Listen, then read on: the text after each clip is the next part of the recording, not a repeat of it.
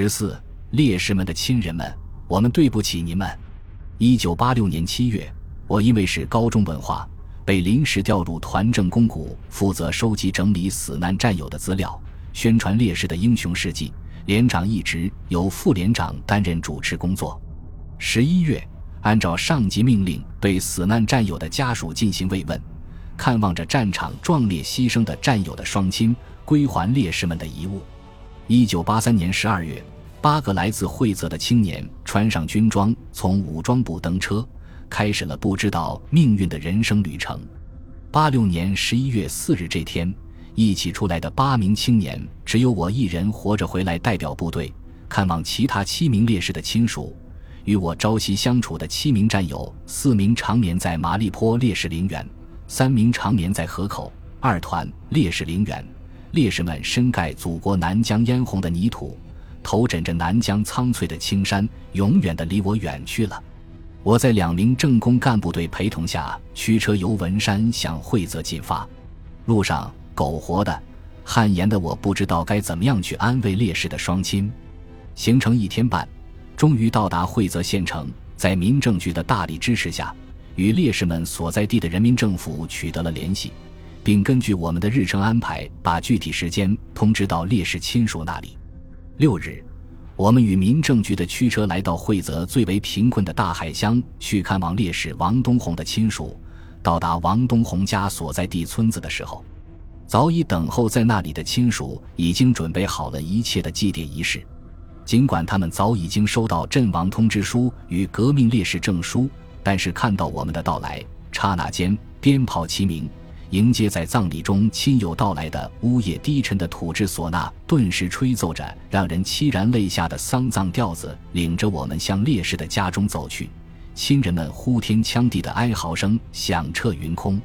看到王东红年迈的双亲坐在地上悲怆地哭着，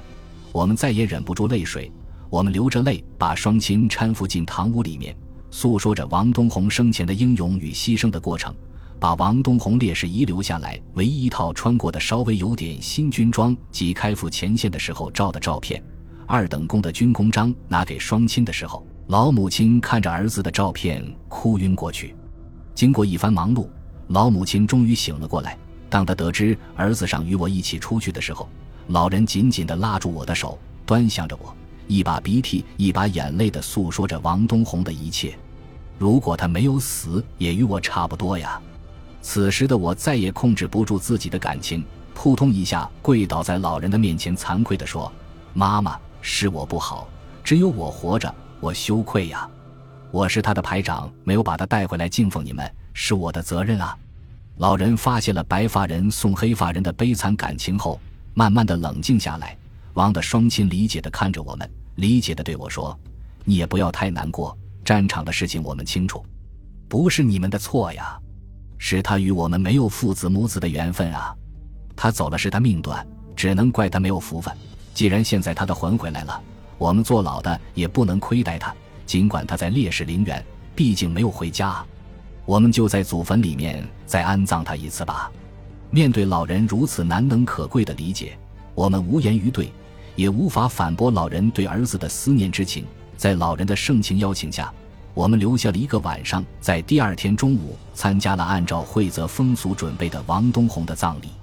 葬礼相当隆重，一口柏木的黑漆棺材只把王东红烈士的军装作为王本人装在里面。由王东红烈士仅四岁的侄子作为孝子端着灵牌，根据风水先生的安排，棺木启动的时候，那如泣如诉的唢呐声再次呜咽的响了起来，鞭炮的爆炸声震耳欲聋，仿佛战场的喧嚣一般。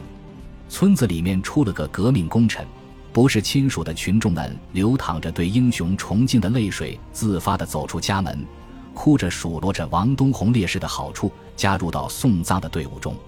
整个葬礼按照风俗如期在悲哀的气氛中完成。我们用木板临时赶制了一块墓碑，插在烈士的坟前，以寄托我们的哀思。民政局的同志看到烈士家中的贫寒样子，特意批准从烈士亲属慰问金中补助烈士亲属人民币一千元，那是牺牲烈士的抚恤金，是每位五百元。我们凑了二百元钱交给老人作为一种敬意，老人硬是拒绝。我们偷偷的在老人不注意大事后，把钱压在烈士的灵牌下面。当我们把部队的慰问品及心意送达给老人的时候，老人再次哭了，哭得很伤心。但是他们坚强地说：“谢谢政府，谢谢部队，政府这样对待我们，我们没有什么说的。”王东红死的值得。我们走了，即将去看望另外几个烈士的亲属。王东红烈士的双亲及亲属把我们送出很远很远。临分手的时候，他的双亲再次拉住我们的手说：“你们回去好好的打击敌人吧，我们你们不要管了。我们还有他的哥哥及弟弟妹妹会照顾我们，没有任何要求，没有任何责怪。”听着如此理解的朴实话语，我们模糊了双眼。慰问看望完其他烈士亲属返回团部的时候，我们凝望着朴实的为我们送行的人们。凝望着用自己朴实言行支持我们的父老乡亲，我们在心里愧疚地说：“亲人们，我们作为干部的对不起你们，是我们没有照顾好你们的儿子。我们一定不会让烈士的鲜血白流。”我们三个干部不知道自己该说什么，心情相当的沉重，只能抬起右手，对着支持我们、理解我们的父老乡亲敬了一个标准的军礼。车子载着我们向血火交织的那个地方开去。我们在心里默默地想着，有如此地父老乡亲用自己朴实的行动在支撑着我们的一切，那是我们的民魂，我们必将是一支永远不可战胜的力量。本集播放完毕，感谢您的收听，喜欢请订阅加关注，主页有更多精彩内容。